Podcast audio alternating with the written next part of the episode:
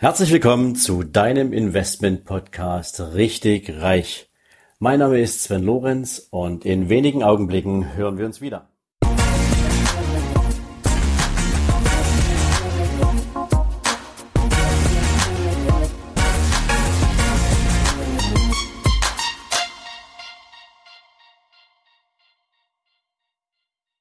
Ja, noch einmal herzlich willkommen zu deinem Investment Podcast Richtig Reich. Ja, und heute mit einem speziellen Thema, was wir zwar schon das ein oder andere Mal auf dem Zettel hatten, aber heute aufgrund aktueller Ereignisse, die an Dramatik beziehungsweise an, ich würde es fast sogar sagen, Unverschämtheit eigentlich kaum zu übertreffen sind. Und zwar geht es um das Thema Lebensversicherungen. Vielleicht hast du es in den vergangenen Tagen in den Medien mehrfach mitbekommen, dass große, wirklich extrem große Versicherungsgesellschaften wie die Generali, wie die Ergo, ähm, die Aachen Münchner, die Münchner Rück aktuell drüber nachdenken, ihre Bestände an Lebensversicherungsverträgen an Dritte zu verkaufen. Ja, du hast richtig gehört, an Dritte zu verkaufen. Das heißt, diese Versicherungsgesellschaften, und da gibt es mit Sicherheit auch noch ein paar Gesellschaften, die sich einfach noch nicht in die Öffentlichkeit getraut haben, aber dieselben Themen auf ihren Konferenztischen hin und her drehen, diese Gesellschaften wollen sich aus der Verantwortung nehmen, ihre Verträge, die sie mit dir geschlossen haben, bis zum Ende zu erfüllen. Und deswegen habe ich diese Folge heute nochmal für dich aufgenommen.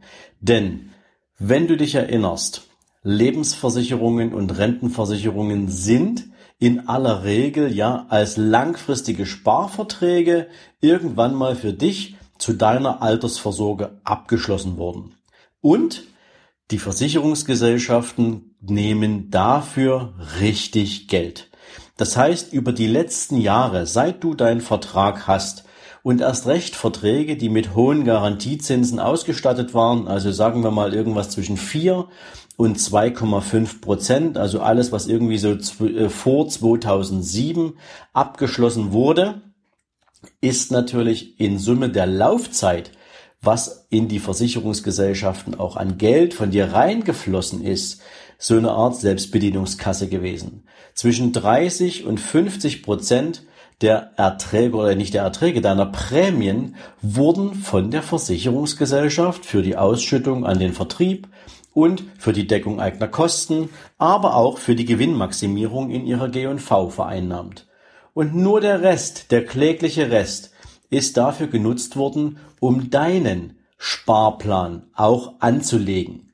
Und das ist natürlich auch mal Schwierigkeiten dabei geben kann, nämlich wenn wir sowas haben wie aktuell eine seit langem anhaltende Nullzinspolitik, wo Versicherungsgesellschaften zumindest am Geldmarkt oder am Kapitalmarkt auf langfristige Zinsen eigentlich keine Einkünfte erzielen und damit gezwungen sind, sich im üblichen Kapitalmarkt mit Anlagestrategien auseinanderzusetzen, um dafür zu sorgen, ihre Versprechen, ihre Garantiezinsen an dich zahlen zu können, in dieser Zeit möchten diese Gesellschaften sich rausnehmen.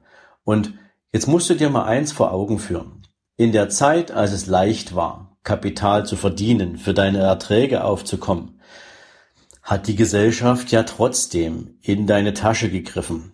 Aber jetzt, in der Niedrigzinsphase, ist es umso schwieriger, diesen Griff in deine Tasche durch Renditen aufzufüllen.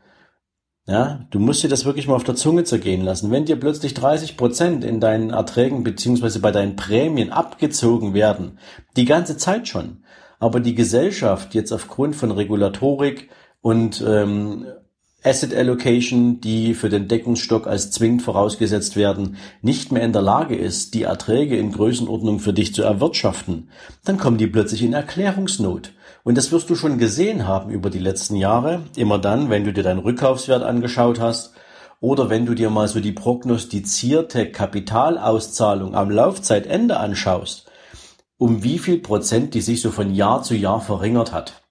Und bei vielen Verträgen ist es mittlerweile schon so, dass als garantierter Kapitalbetrag nicht mal mehr die Summe aller eingezahlten Beiträge drinsteht, ja, da hätte ich dann durchaus eine entsprechende Frage, wenn ich Anleger bin, wenn ich Versicherter bin.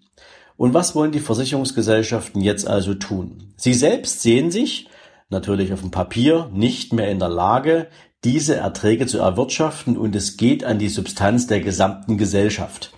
Und das wird als Grund her herbeigeführt oder herangezogen, warum man jetzt diese Verträge auslagern möchte und gegebenenfalls an Hedgefonds oder andere Institutionen verkauft, die dann die Verpflichtung übernehmen sollen, die die Lebensversicherungsgesellschaft irgendwann mal dir gegenüber eingetreten ist. Und wenn du dir diese Story so ein bisschen durchdenkst, dann wird dir wahrscheinlich auffallen, dass es ein ähnliches Muster schon zweimal in den letzten 20 Jahren gegeben hat. Das erste Mal war es Ende der 90er Jahre, als viele Banken plötzlich anfingen, Kreditschwierigkeiten zu bekommen. Angeblich waren die Risiken in den Banken stärker, als man sie ursprünglich eingeschätzt hat. Die Sicherheiten, die die Kreditnehmer den Banken zur Verfügung gestellt hatten, waren plötzlich nicht mehr werthaltig genug. Also haben die Banken angefangen, die Kredite an Abwicklungsunternehmen zu verkaufen, beziehungsweise haben eigene Abwicklungsunternehmen gegründet und haben dann diese sogenannten schwierigen Kredite beziehungsweise faulen Kredite, die es in aller Regel nicht immer waren, ähm, ausgelagert, um sie dann durch diese neue Firma eintreiben zu lassen, also abwickeln zu lassen, was dazu führte, dass eine Menge Kreditnehmer plötzlich vor der Frage standen, sie sollen ihr Kapital komplett zurückzahlen ähm, und das innerhalb einer vorgegebenen Frist, weil die neue Gesellschaft plötzlich auf das Recht der sofortigen Kündigung zurückgegriffen hat. Das hat viele, viele Menschen in extreme Schwierigkeiten gebracht, aber diese Lücke im System haben die Banken genutzt, um demzufolge ihre Bilanzen sauber zu machen. Das hatte nichts damit zu tun, dass die während der Kreditausgabezeiten ihre Hausaufgaben gemacht hätten. Nein, plötzlich war das geschäftliche Umfeld ein bisschen schwieriger und man verkauft einfach die Forderung und macht sich dann ein schönes Leben. Ein ähnliches Beispiel hatten wir in den letzten zwei Jahren, als Bausparkassen in den Jahren, in den letzten 20 Jahren durchaus sehr attraktiv verzinste Bausparverträge mit Kunden abgeschlossen haben. Und die haben ein Prozent Bearbeitungsgebühr genommen beim Abschluss und dieses eine Prozent sogar auf den Teil, den du gegebenenfalls als Kunde gar nicht gebraucht hast, nämlich auf den möglichen Kredit.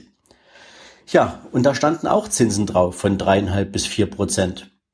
Und weil den Bausparkassen natürlich auch extrem schwer gefallen ist, in einer Nullzinsumgebung diese Zinsen zu erwirtschaften, diese Erträge für Kunden beizubringen, hat man sich kurzfristig überlegt, okay, wo ist die Lücke im System? Und dann hat man die Verträge hin und her gewälzt und hat plötzlich festgestellt, ach na ja, wir probieren das jetzt mal mit einem Sonderkündigungsrecht.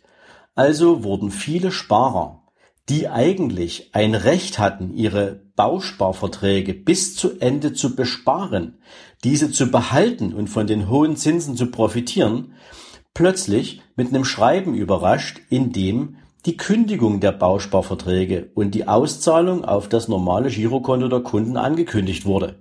Ja, und da sieht man mal, wie schnell eigentlich Banken und Bausparkassen zu den rechtlichen Möglichkeiten greifen, die das System den Menschen gibt. Und jetzt geht das wieder los. Jetzt wollen sich die Versicherungsgesellschaften aus ihrer Verantwortung nehmen, ihre Verträge für dich zu erfüllen, ihre verdammten Hausaufgaben zu machen. Und das, liebe Freunde, ist aus meiner persönlichen Sicht wieder einmal ein Beispiel dafür, wie doch am, auf der einen Seite jemand sehr gern von deinen Prämien und den daraus entstehenden Gebühren, von denen du noch nicht mal weißt, wie sie sich inhaltlich zusammensetzen, so lange profitiert, wie das Schiff sich über Wasser hält, und sobald es ein bisschen schwieriger wird, greift man plötzlich zu Möglichkeiten, um deinen Vertrag wegzuverkaufen und plötzlich soll irgendjemand anders deinen Vertrag erfüllen und du hast noch keine Ahnung, wer das ist. So, und jetzt kannst du natürlich mal drüber nachdenken, wie naiv diese Denkweise einer Versicherungsgesellschaft eigentlich ist. Denn Oft ist es so, dass die Kunden einer Versicherungsgesellschaft nicht nur im Bereich einer Renten- oder Lebensversicherung die Treue halten, sondern natürlich auch mit den ganz banalen Versicherungsverträgen, die man halt so hat, wie eine Haftpflichtversicherung oder eine Kfz-Versicherung, eine Hausratversicherung, eine Unfall. Also so herkömmliche Versicherungsgesellschaften, die man bei demselben Unternehmen in aller Regel abgeschlossen hat, beziehungsweise bei seinem Makler. Und jetzt kommen die Versicherungsunternehmen und schneiden einfach einen Teil der Verantwortung, nämlich die Zinszahlung, ab, indem sie die Verträge weggeben wollen. Du sollst aber weiterhin fleißig das Vertrauen in alle anderen Produkte haben, die du bei diesem Unternehmen noch eingedeckt hast. Du kannst das Ganze natürlich noch weiterziehen und überlegen, selbst wenn du jetzt nicht alle Verträge bei einem Unternehmen hast, wie sich denn diese Unternehmen, bei denen du deine anderen Verträge unterhältst, gegenüber ihren Kunden bei Lebens- und Rentenversicherungen verhalten.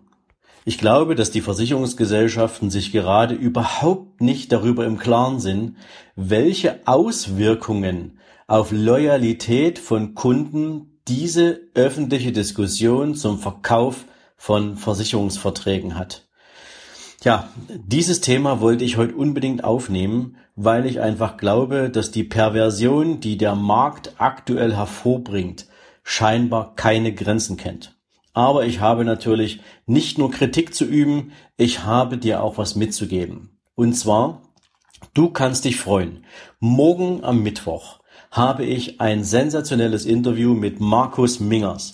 Markus Mingers ist einer der erfolgreichsten Rechtsanwälte in Deutschland. Er ist bekannt aus Funk und Fernsehen und Markus Mingers ist extrem aggressiv im Bereich der Rückabwicklung von Lebensversicherungen. Und wir haben morgen ein Interview. In diesem Interview werden wir an den Themen vorbeikommen und wir haben extra nochmal eine separate Folge für dich aufgenommen, die ich am Donnerstag zusätzlich ausstrahle.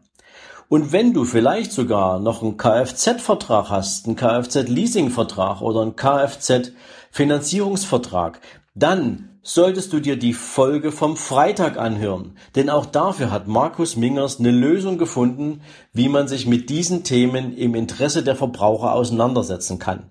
Also ich habe jemanden gefunden für dich, der diese Themen jeden Tag auf dem Zettel hat und diese Ungerechtigkeiten dessen, was draußen im Markt mit dir als Verbraucher gemacht wird, in deine Hand gibt, um diese Bälle zurückzuspielen.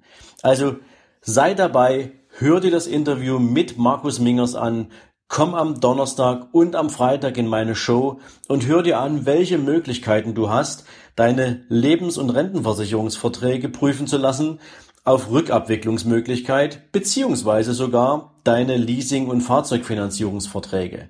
Also in diesem Sinn hoffe ich, ich konnte dir einen guten Impuls geben, ich konnte dich zum Nachdenken anregen und dir eine Möglichkeit zeigen, wie du dich wehren kannst. In diesem Sinn wünsche ich dir jetzt einen super schönen Tag und ich hoffe, wir hören uns diese Woche noch ein paar Mal. Also bis später. Ciao, dein Sven.